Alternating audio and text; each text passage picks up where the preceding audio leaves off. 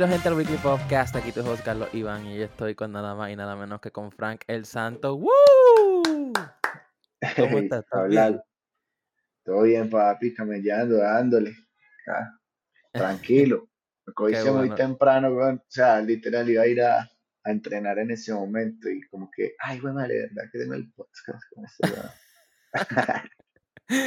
eh, quería empezar preguntándote, ¿la canción cómo te va? ¿Fue a propósito sacarla para San Valentín?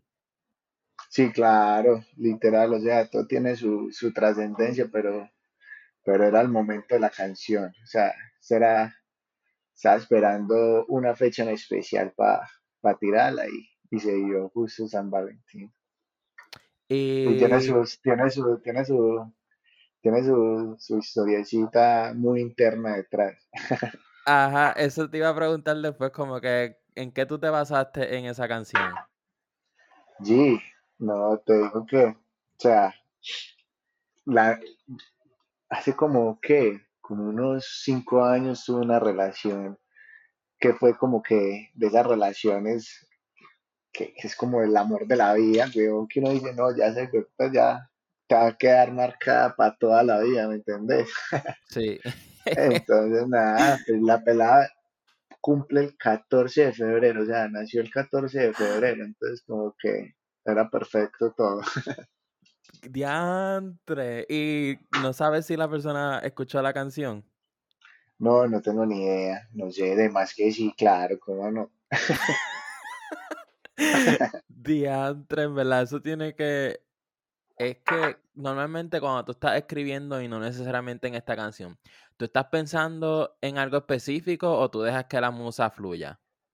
Sabes, yo tengo mis momentos de mis momentos de como de inspiración, tengo mis como mis pics para componer, entonces como que te digo que muchas de mis canciones, porque tengo demasiadas canciones, eh, muchas de mis canciones sí son como que, ok, voy a, voy a hablar de esa situación, por ejemplo, que me pasó a mí, o voy a hablar por, de, esto, ¿sí me entiendes? Muchas están inspiradas en, en, muchas cosas y otras sí no, pues, pero literalmente lo que estoy tratando de trascender con mi música y, con el género colombiano, por lo menos, es llevar ese, llevar como esos mensajes. No sé si, si, has escuchado los mensajes, por ejemplo, que tiene el vallenato o que tienen los sonidos colombianos, que todos tienen un mensaje como bien, bien, bien, bien bonito para la mujer. Entonces creo que, que yo estoy como cogiendo todo esto para llevar ese mensaje. Entonces, nada, muchas de mis vivencias y que sean cosas bonitas, pero también tengo perreos que no dicen nada.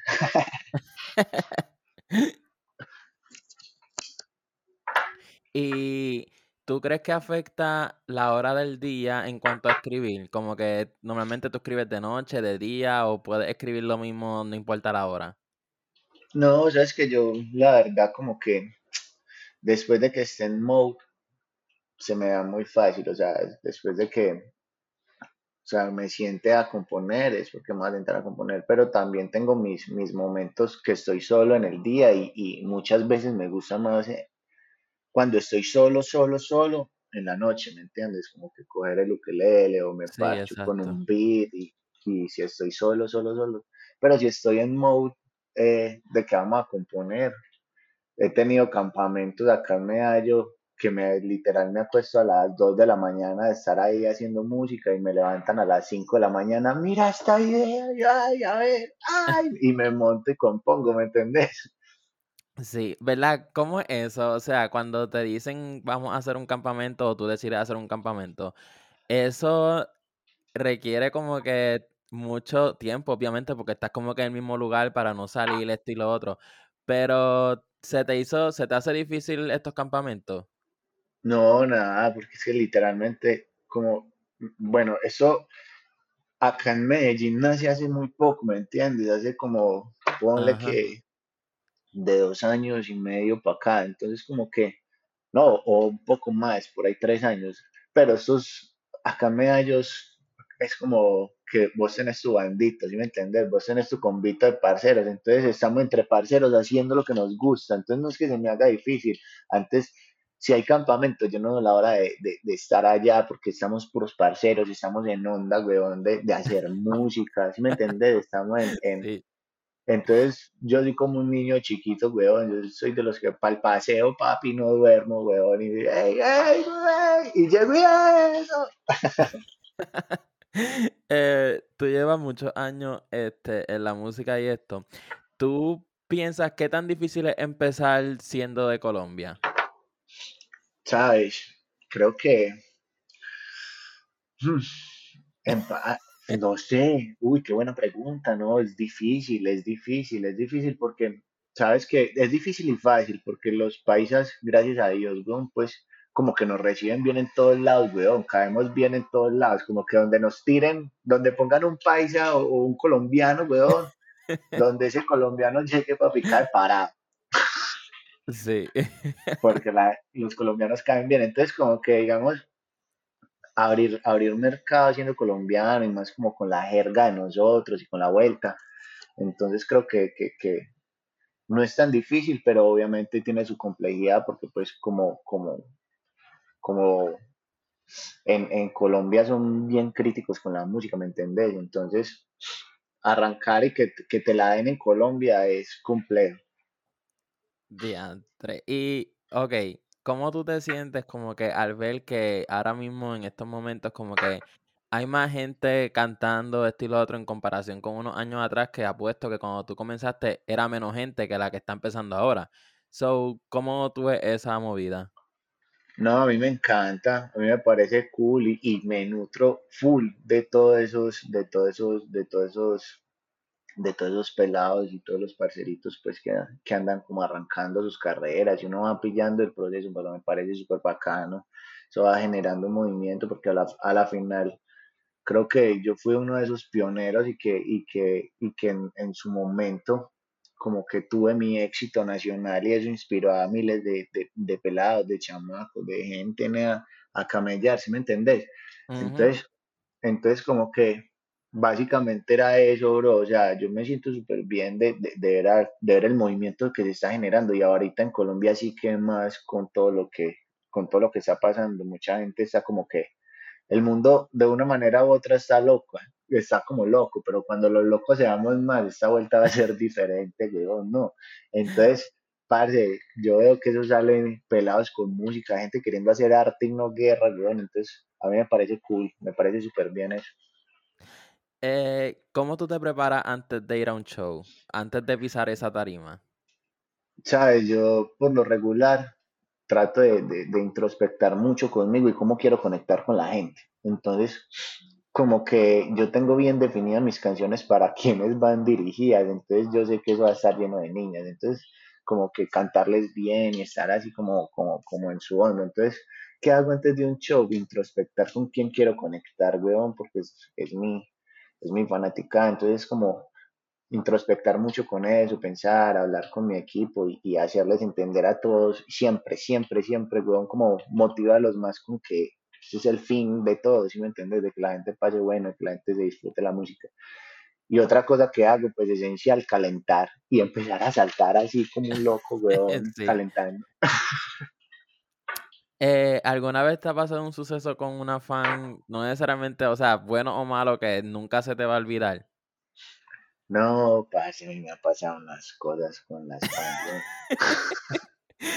pero, pero, pero son muy, son muy, son, son muy bacanos, pues son experiencias que, que uno debe, digamos, te voy a contar una, en una ciudad que se llama Bucaramanga, acá en Colombia, ajá. eh, estaba en, un- terminaba un concierto, tal, y me fui para el hotel y haz de cuenta que es como una ciudad pequeña, pues como en crecimiento, tal, no sé qué, y los hoteles son súper súper amateur. Entonces, como que el, el, bal- el balcón es como que conectaban, pero había una rejita medianamente peligrosa que dividía los apartamentos.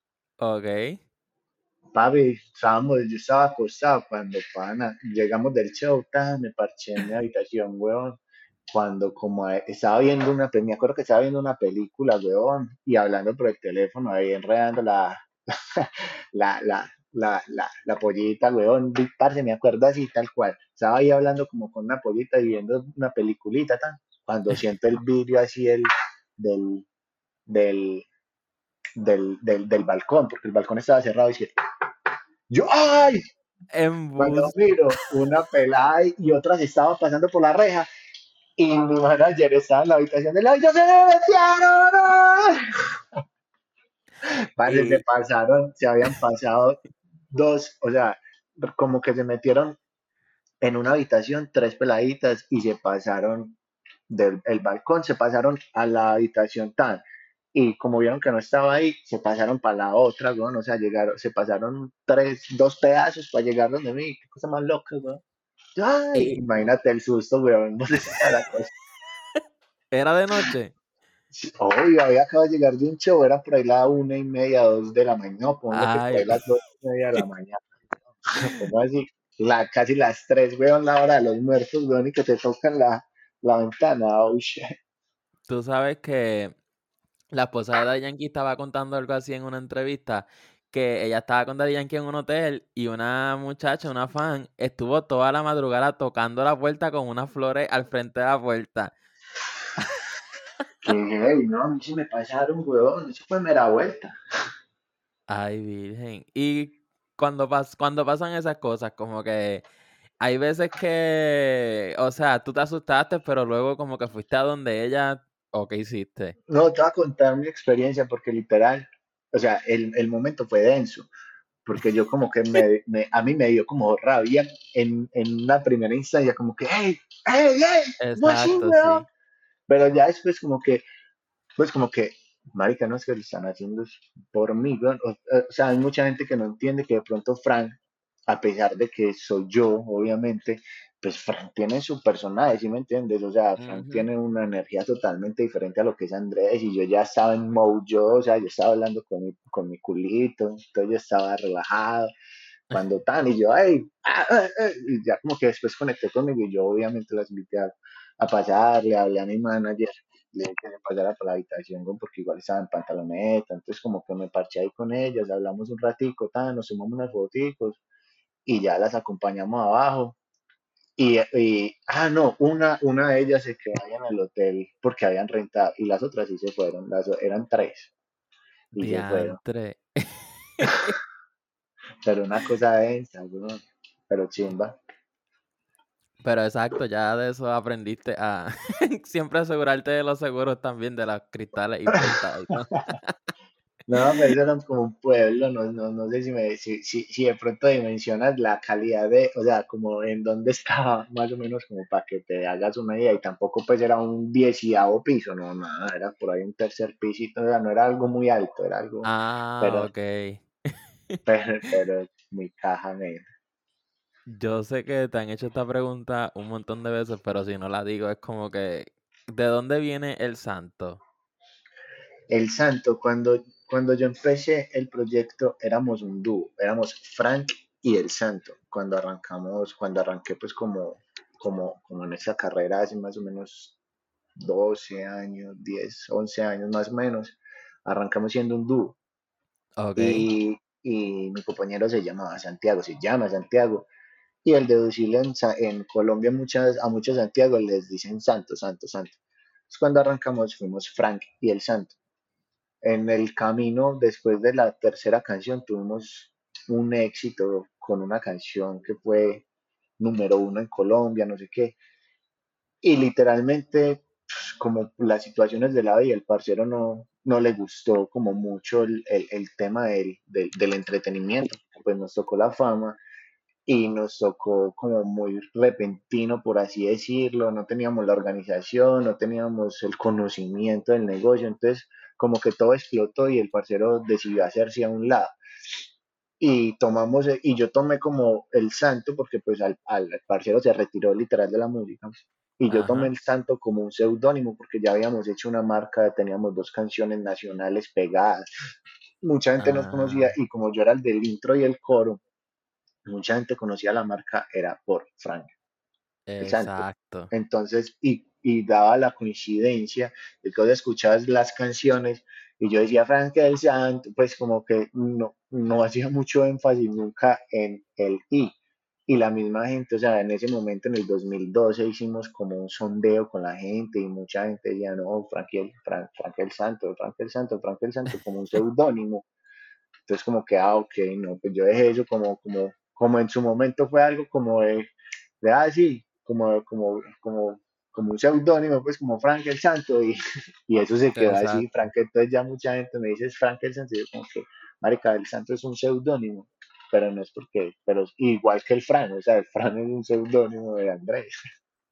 Oh, ¿en serio? Sí, o sea, yo no, yo no me llamo Frank, a mí me dicen Frank desde que tenía como 10 11 años por una caricatura. Oh, wow, yo no pensaba, yo pensaba que te llamabas Frank. Nada, allí, yo me llamo Andrés. Qué lo que Y era. por Eso es las como. noches me llamo Mauricio, weón. Y tú sabes, a mí me dio risa porque tú sabes, Don Francisco, el del show Sábado Gigante y eso. Sí, Él no se llama Francisco. really. Ajá, él tiene un nombre bien, él se llama, tiene un nombre bien raro, con unos apellidos súper raros, pero ajá, como que todo el mundo piensa que él se llamaba Francisco, pero no. Eh, Ah, sí, y así me pasa a mí muchas veces, o sea, yo- pues la gente no sabe que yo me llamo Andrés. Y eso hay veces me sirve hasta para el negocio. Imagínate que hace muchos años que no tenía equipo de trabajo y que estuve como fuera de la escena. Me llamaban, ah, ¿con quién hablo? Y yo con Andrés, y es que, ah, don Andrés, ¿cómo estás? Es que no, para un concierto de Frank el Santo. Y yo, ah, sí, ¿cómo te va? Me, me tocaba hacerme pagar por Andrés, con la gente como que no, no le para como muchas bolas a eso y también ella está bueno. y ¿no te ha pasado que te han dado como que para pagarte te dan cheque a nombre de Frank en vez de tu nombre real? Ah, los contratos, obvio, claro, cada rato me pasa eso. Y ponen es que Fran y una rayita como para que uno ponga los apellidos. Yo, no, yo me llamo Fran, güey. Ay, qué lo que era. Eh, ¿cómo tú descubriste que tú tenías como que esta voz súper peculiar al cantar? Sabes, es que, mira, te, te, te- como que te, como que te llevo por ahí. Yo la primera vez que canté en mi vida, yo llegué a un estudio, pues yo era DJ, y yo llegué a un estudio de un parce y yo, yo quiero cantar, es que cante, y canté una canción de Alexis y fui allá, me gustas tú, realmente nadie más Ah, que sí, sí, tú, sí, sí, contigo yo ajá. me quiero". Entonces, como que la voz de Ale, o sea, como la voz de, de, de Fido y la voz de Zion y todo eso, marica, a mí me gustaba mucho como esa interpretación de ellos, a pesar de que obviamente eso requiere de su, de su vuelta. Yo esa era como mi referente, ¿sí me entiendes? T-Pain, ese tipo de, de ese tipo de, de como, como, como esa interpretación. Sí, Y empecé a como a, a, a cantar y canté esa canción y después canté, hice mi primer sencillo porque, o sea, hice solamente un cover en mi vida, hice mi primer sencillo que fue Coqueteo con, con el parcero después otro temita que se llamaba Mía y después TSEO y TSEO, ¡pum! éxito nacional. Entonces como que a raíz del éxito fue que forjé como mi, pues como que empecé a generar mi identidad en ese momento a lo que ya está saliendo en este momento, que estoy tratando ya no de sacar, sino como de incluir más voces, porque pues a la final yo llevo años cantando y ya pues obviamente es mucho más evolucionada, por así decirlo, mi voz. Y pues sí, obviamente ya hay un montón de cosas más y pues que ha pasado tanto tiempo que no he pegado nada, que hay que probar, que después de que no es como mm, Wisin y Yandel, que sus maricas ya tienen que hacer el mismo viaje porque ya tienen cuantas cantidades de canciones. Porque yo estoy seguro que Yandel no canta también, debe tener otros temas ah, con otro tipo de voz, Sí, ¿no? exacto. Entonces pienso que, que sí, parce. Creo que en ese momento, pues creo que desde el principio descubrí que ese era como mi, mi, mi flow, ¿me entiendes? Eh, cuando te ha pasado que cuando estás en un show como que cantas canciones y te sorprende, ya sean porque llevan muchos años o como que no fueron tan, tan sonadas, pero como quieras ver a las personas cantándolas. Este fin de semana me pasó con una canción que nunca había tirado en un show. Mira que eh, el, eh, uno de mis amigos, porque mi DJ y el productor, se tuve ahí como un inconveniente con ellos y no pudieron viajar acá a Medellín. Teníamos un show en Santa Fe, Antioquia. Y me fui con un parcero que también es DJ, pero pues un parcero mío de toda la vida. Me dice que, hey, bro, ¿por qué no tiras esta canción?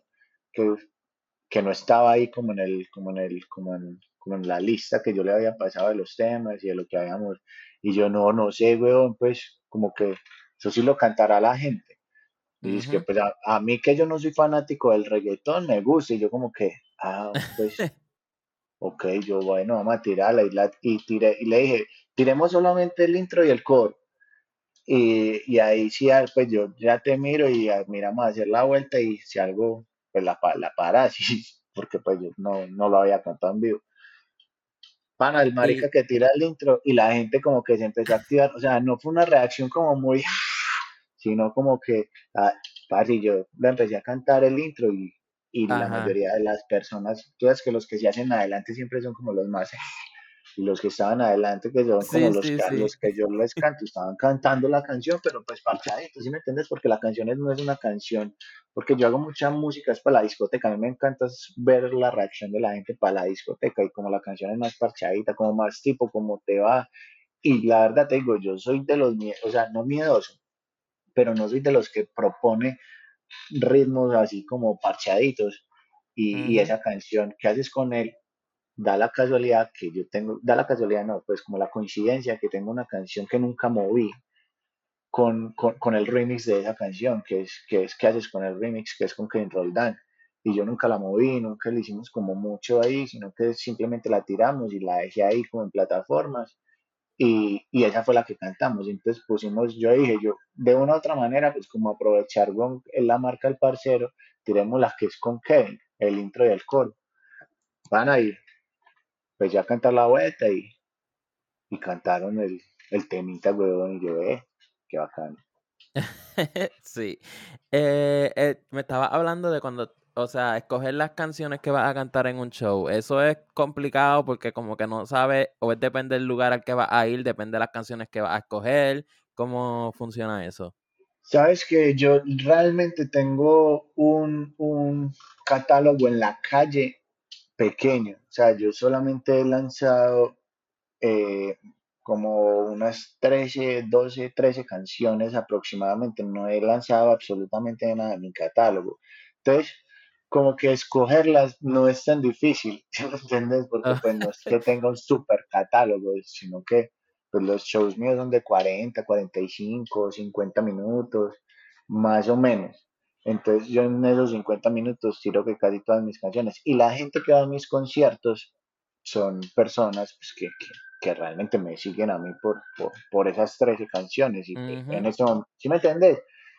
Y de, los, y de las que estoy ahí como medio sacando, que estoy montando previews, canté la que saca, pues pero igual esa sí entiendo porque, porque obviamente la gente no está viendo el movimiento que se está generando en este momento y canté el preview y la gente se sabía la partecita que yo estoy moviendo, entonces es como que, ah, qué chimba.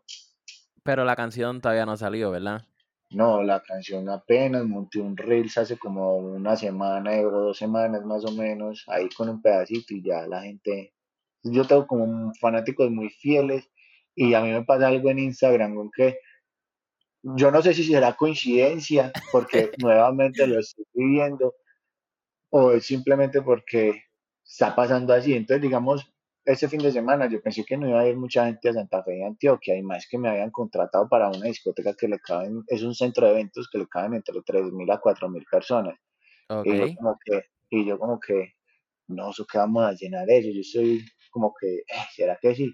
Parce, no estaba muy lleno, había como unas cuatrocientas cuatrocientas cincuenta personas, pero eso se veía un gentío horrible. ¿Sí me entiendes? Entonces, bien, y yo decía, yo, no puede ser coincidencia que donde estamos yendo, pues bien o mal estamos generando movimiento, yo no sé si es, si es por las redes, yo no sé si es por lo que está pasando, yo no sé si es Ajá. como que no se da cuenta de la vuelta, sino hasta que está pasando, entonces como que bueno, hay que disfrutarse el momento y seguir camellando. Eh, quiero hablar de para que no pequen tanto. En esa yo lo noté, pero como que quería preguntarte cuando lo estabas haciendo, como que tú querías hacer en esas cuatro canciones una historia de principio a fin, si no me equivoco, ¿verdad? Sí, sí. Y surgió todo como que de momento el mismo día las cuatro canciones las escribiste, o fuiste poco a poco, o te pensaste en una película en tu mente que te hiciste y luego escribiste, ¿cómo fue eso? No, sabes que literalmente fue una película, porque, porque yo en pandemia fue que, que dije como que, ok, voy a, quiero meterme otra vez a mi música, quiero meterle full el tiempo porque yo, yo hacía música y, y no estaba, y no estaba full metido pues como en el proyecto. Estaba Ajá, como que hacía música, pero no la, no la, no, como que no la movía, sino que era como muy para mí, y tengo muchos, muchísimos temas de esa época que no, que no saqué. Entonces, como en pandemia dije, voy a organizar, porque mucha gente, como la gente estaba encerrada y estaba tan, como escuchando tanto mi música en ese momento, como las viejitas, la gente fue como que, hey, me empezaron, la gente me empezó a presionar y me empezaron a preguntar por canciones que yo había movido en la época, pues como hacía tres años atrás y me decían, hey, ¿por qué nunca sacaste esa canción? ¿Por qué tan? Entonces, Pégate y Baila me fue la primera que yo dije, yo, bueno, pues hagamos un sencillo, que sea un sencillo nuevo y que tenga ese flow. ajá, Entonces em, hice, hice primero Mira, y se cruzaron, mira, y porque esa canción siento yo que es como ese flow que le debía a la gente.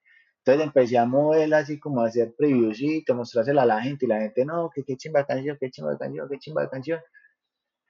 Y, pero me seguían preguntando por la otra, es que, pero ¿por qué no lanzan la otra? Y yo, pero es que eso tiene sonidos muy viejos. Dio la casualidad que cuando abrieron, pues que, que ya la gente podía salir un poquito más, tal, no sé qué, ajá, iba, iba, iba yo a hacer ejercicio, tan, por allá a, un, a una montaña, pues que era así como súper, sal, pues como, sí, es una montaña que la gente va y hace ejercicio allá y vos te vas caminando y subís trotando y la gente va con sus perros y tal. Bueno, caso fue que me fui para allá y me encontré a Obi on the Drums subiendo y yo, parce, ¿te acordás de ese tema? La gente me está diciendo y me llega, y él llega y me dice, es que marica, lanzalo, ¿por qué no lo lanzar? Y yo, ¿y la pista? Me dijo, no, marica, yo esa pista que la voy a tener, esa pista, igual ese tema vos lo tenés mezclado y masterizado, tírelo, tírelo, y yo, pero yo es que eso está, tiene sonidos muy, pues como que no me sonaba lo que estaba sonando en su, en, en esa ajá, época. sí, sí, sí, Y yo, es que no, pues tírelo, que es lo peor que pueda pasar.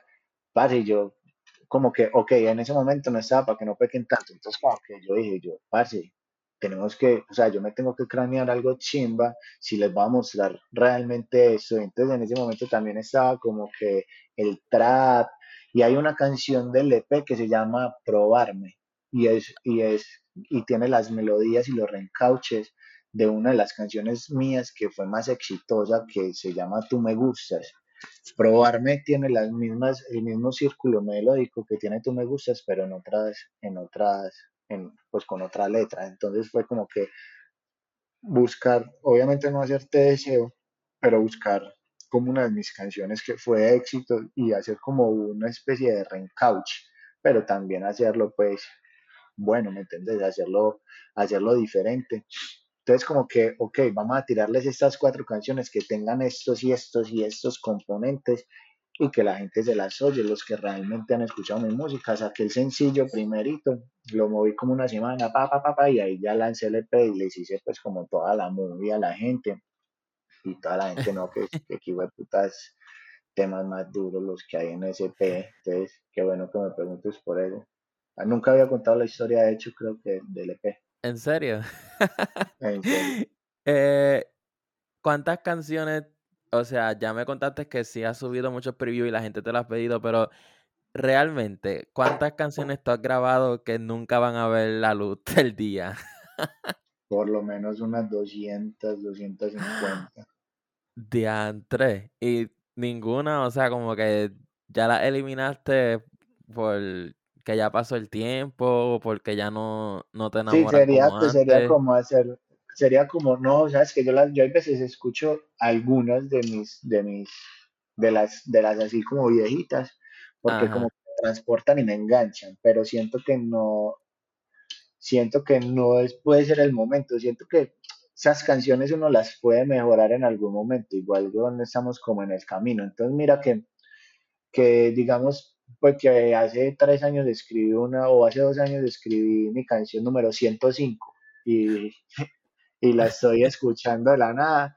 Y ah, vamos, quiero buscar un sencillo que se adapte a esta época y como yo escribo literal en base a lo que a mí me pasa, a lo que a mí me gusta, entonces creo que de ahí saco muchas ideas y en mis propias composiciones saco ideas, entonces por eso creo que mi música es como tan diferente a lo que a lo que normalmente está en la calle, porque mi referente siempre va a ser yo con mi música. Entonces como que mis canciones me sirven como de background, como para Sí, sacar mis propios flows, porque muchas veces compongo en estados de ánimo diferentes. Entonces como que me sirven mis canciones para, para lo mío, ¿me entiendes? Eh, quiero terminar con esto. ¿Con qué género a ti te gustaría experimentar que todavía no lo has hecho? Parce con cumbia, como Oh, con esa, con esa cumbia. Yo me quiero meter full argentina, entonces creo que con eso no he hecho nada y muy probablemente con eso no he hecho nunca nada. O sea, yo tengo bachata, tengo trap, tengo rap, tengo, tengo urbano, tengo de, creo que de todo, weón. Tengo merengues, tengo soul, weón, tengo R&B, ten- marica, tengo casi de todo, pero nunca he hecho una cumbia. Entonces creo que, y más que me quiero meter allá, entonces creo que la cumbia sería algo que me gustaría trabajar. ¿Y cuál es el género que más te gusta hacer en, en cuanto a cuando estás grabando y escribiendo? Parce, a mí me gusta el chanteo, huevón, o sea, me gusta, ah, digamos acá en Colombia, nosotros, no, no, no sé si, si chantear o el chanteíto es como lo mismo en PR o, o, o- o en RD, que es como, eh, como ese, que es toda la canción en chicle y es puro viaje, y son dos, tres sonidos y puro viaje, y como con esas percas, pues como con esas percusiones y esas baterías así como de reggaetón, pero, pero más como más afro, ¿me entiendes? Eso, es lo que, eso es en lo que más, en lo que más me, me, me parcha a componer, porque pues eso es puro viaje y eso es lo que me gusta como para despegar. Entonces yo muchas de mis canciones las compongo en viaje o, o simplemente hago ese y me parcho en el ukelele, hago dos, tres círculos y pa, pa, pa, y, y así me voy. Entonces creo que, que esa es mi onda.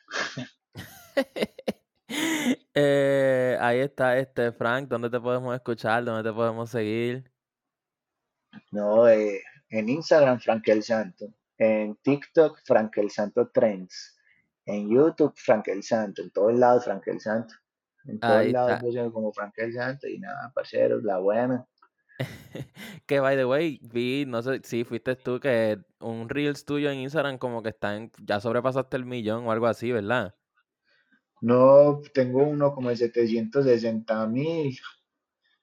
Tengo como, sí, sí, como 770 mil. Y ahí, y ahí van, ahí van, weón, poco a poco. Hay uno que están llegando con. Sí, ahí van. El que más tengo, tengo sí, 760 va a llegar, va a llegar, El que va a llegar, va a llegar. como esa madre. En TikTok Este, sí tengo un boleo, pero pues está más enfocado en la música. sí, exacto. Eh, ahí me pueden seguir en Instagram como It's Carlos Iván. Quiero agradecer a Honduras y a República Dominicana que esta semana estuve en el top 50. Gracias a ellos dos. Este, y pues nada, muchas gracias. Rompimos este episodio. Eh, nada, nos vemos en la próxima. Bye. La buena.